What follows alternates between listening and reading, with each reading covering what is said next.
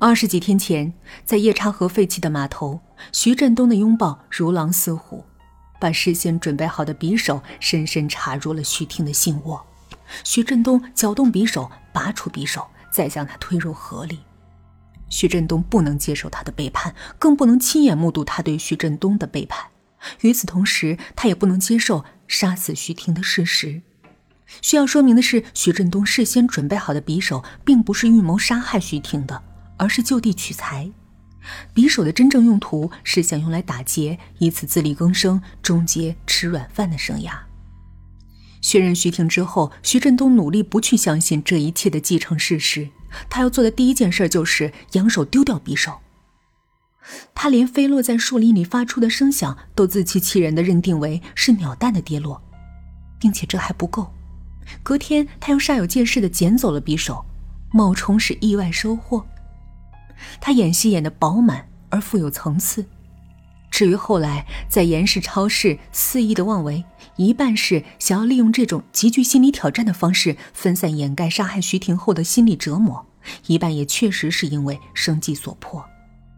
另外，他选择沿着夜叉河流浪，不外乎是在潜意识里始终不愿意真正离开徐婷，尽管他已经葬身在夜叉河中。老铁的殒命。表面是他的这次老师不经意触碰了徐振东极力想要掩盖的事实，从而促使徐振东极端的情绪爆发，一时癫狂所致。实质上并非如此。可以说，当徐振东在老铁这里落脚后，他便开始反复审视他和徐婷的爱情，追本溯源，导致他们分开的致命的原因，恐怕就是自己的落魄。于是，一颗奋发图强的心冉冉升起，他想到了。逆袭高富帅。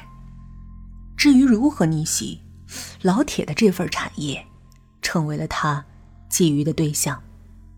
徐振东寻思，哪天做掉老铁，可以堂而皇之的充当其亲戚。反正这里前不着村后不挨店两三个月才和陌生的巡视家属打次交道。至于收破烂的，半年才来一次。况且徐振东是老铁亲戚，他们总不能查户口。再说，孑然一身的老铁。大概也是个黑户。当然，在徐振东酝酿这个计划的时候，在他的世界里，仅仅是认定自己和徐婷分手了，被一个叫王典的高富帅给撬走了。黄金百战穿金甲，不破楼兰终不还。终有一天，徐振东会重新找回他的挚爱，他的徐婷。老铁貌似揭穿了他的美梦，实则连扰乱都称不上。老铁不可能就此躲过一劫，反而加速了他的灭亡。在动手勒死老铁之前，徐振东扬手丢了徐婷的手机，就如同丢掉那把匕首，丢在河里。否则，第二天徐振东还得捡回来充当意外收获。毕竟演戏要演得饱满而富有层次。是的，即使在杀害徐婷铁证如山的情况下，徐振东依然可以抵赖。徐婷始终在掩饰。这具挂在汽艇边恶臭的尸体怎么会是徐婷呢？这不合逻辑。徐婷的青丝乌黑亮丽，这是什么玩意儿？油乎乎、脏兮兮。徐婷面容娇美动人，这是什么玩意儿？肿得跟个肉瘤似的。徐婷的胴体清香四溢，这是什么玩意儿？腐臭到令人作呕。徐振东拒不承认这是徐婷的尸体，态度之坚决，固若金汤。他解开了徐婷胳膊上老铁锁挽的麻绳，挽起一脚，将徐婷的尸体踢回河中。虽然夜叉河再次流速减缓，但是只要假以时日，水下的暗涌终归是会让徐婷继续顺流而下的，水流还会继续分解腐化他的尸体。至于老铁的尸体，徐振东是承认的，为了把活做的严丝合缝。他开着老铁的汽艇再次发动，驶向老铁曾经对徐振东说过的附近最深的那片水域。听他说，这里河床下是个沙坑，深不可测。他把老铁的尸体在这儿沉了。自此，捞尸的产业顺利一手。徐振东发誓要做大做强。老铁那种守株待兔的捞尸方式太落后了，况且上游跳河自杀的人居多，既是自杀。深浅的牵挂早已摒弃，多为无名之事，打捞费也就无从获取，所以必要的时候，徐振东可以专门前往上游去杀人呢。诸如王典那样的高富帅，杀掉之后丢进河里，漂流到此，联系亲属，必然能索要一笔丰厚的打捞费。流程基本就是这样了，这比老铁这种不思进取的老实人效率高多了。徐振东回到严市，不到一个月的时间，接连杀了六个人。第一个目标是在河岸边公园练太极的老大爷。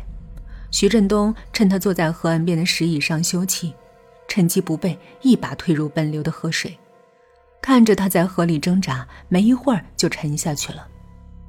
第二个是放学回家落单的儿童，徐振东趁他独自一人走到河岸边，眼下无人，徐振东对他伸出黑手，和第一个老大爷一样，趁其不备推入河里。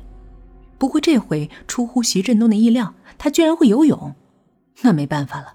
徐振东不能让他把自己的行为说出去。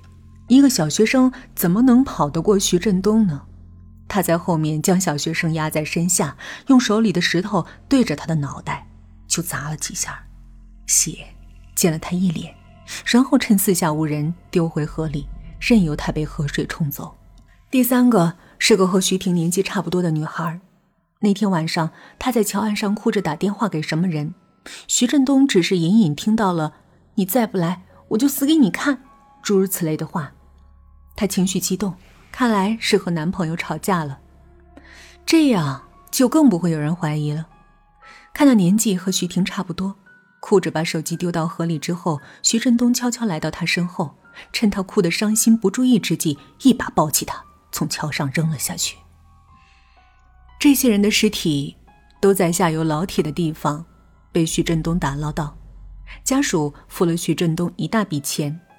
不久，徐振东就开上了轿车。网点的行踪也已被徐振东锁定，就剩下动手了。徐振东很纳闷，他的行踪居然从未有一次和徐婷的约会。可是徐振东还很想念徐婷呢。